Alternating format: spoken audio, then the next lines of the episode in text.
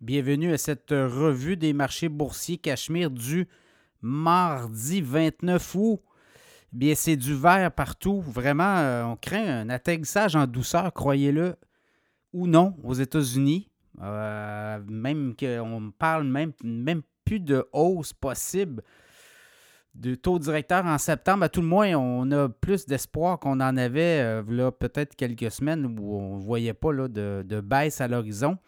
Mais là, avec les chiffres, notamment sur l'économie américaine, moins de création d'emplois, en fait, d'emplois vacants, moins d'emplois vacants. Donc, ça indique que oui, l'économie tourne, mais ça donne aussi des munitions à ceux qui disent qu'ils pourraient ne pas avoir de hausse des taux directeurs en septembre.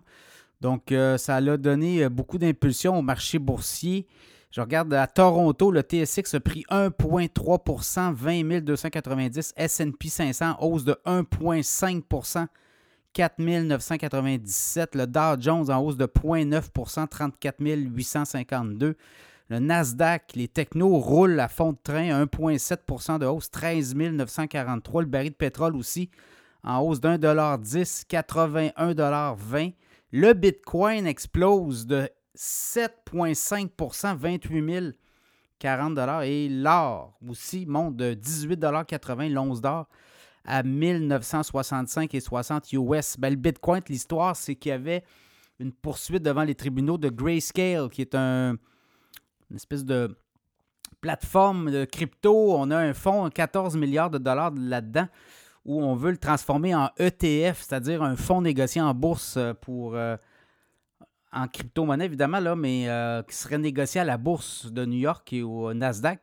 Et là, ben, euh, la SEC s'opposait à cette décision-là et on avait porté ça en appel. Et là, la Cour d'appel aux États-Unis a donné raison à Grayscale qu'il pourrait effectivement euh, transformer ce, le, montant d'argent en crypto-monnaie dans un fonds négocié en bourse et l'offrir aux investisseurs. Donc, ça a donné beaucoup de munitions parce qu'on attend ça aux États-Unis. Il y a plusieurs demandes. Et ça, ça pourrait être, voyez-vous, c'est les tribunaux qui forceraient parce que la Security and Exchange Commission ne veut rien savoir des crypto-monnaies ou à tout le moins laisse entendre qu'elle ne veut pas voir ce type de produits financiers distribués à grande échelle aux États-Unis au niveau réglementaire. Et là, ben, ça viendrait un peu contrecarrer la SEC. Ça va être à suivre, mais ça pourrait donner des munitions là, aux crypto-monnaies et peut-être même euh, éventuellement la naissance d'un ETF aux États-Unis. On en a au Canada, au Canada des ETF en crypto-monnaie, mais les Américains n'ont pas directement, donc ça va être à suivre. Euh, sinon, les autres nouvelles, je regarde vite vite. Euh, Best Buy, très bonne, euh, très bonne nouvelle pour Best Buy. On a eu des bons résultats financiers. Donc, ça fait monter le titre. par contre, sur l'année, on a un peu révisé à la baisse les attentes. Donc, le commerce au détail se porte quand même assez bien. Sinon, des résultats de la BMO, Scotiabank aussi, la Banque Nouvelle-Écosse. Nouvelle-Écosse, des résultats qui n'ont pas été décevant puisqu'on a pris des provisions pour prêts beaucoup plus, euh, des montants plus importants. Mais si on regarde un peu, les banques continuent à générer beaucoup d'argent.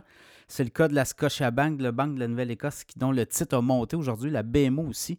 Donc, euh, les banques canadiennes demeurent solides. Là, on s'en va dans un côté peut-être plus régime dans le cas des banques euh, canadiennes. On en a parlé dans le podcast au cours des derniers jours on pourrait avoir un petit régime minceur, on va peut-être avoir des compressions éventuellement dans le, monde bancaire canadien. Sinon, ben, les technos, Nvidia a monté tout près de 20 Tesla, Apple. Alors, euh, est-ce que les vallées verdoyantes, est-ce que tout le, début du mois d'août est effacé? À tout le moins, euh, on est revenu presque à zéro. Donc, euh, on pourrait commencer septembre sur un bon pied. Ça sera évidemment à suivre.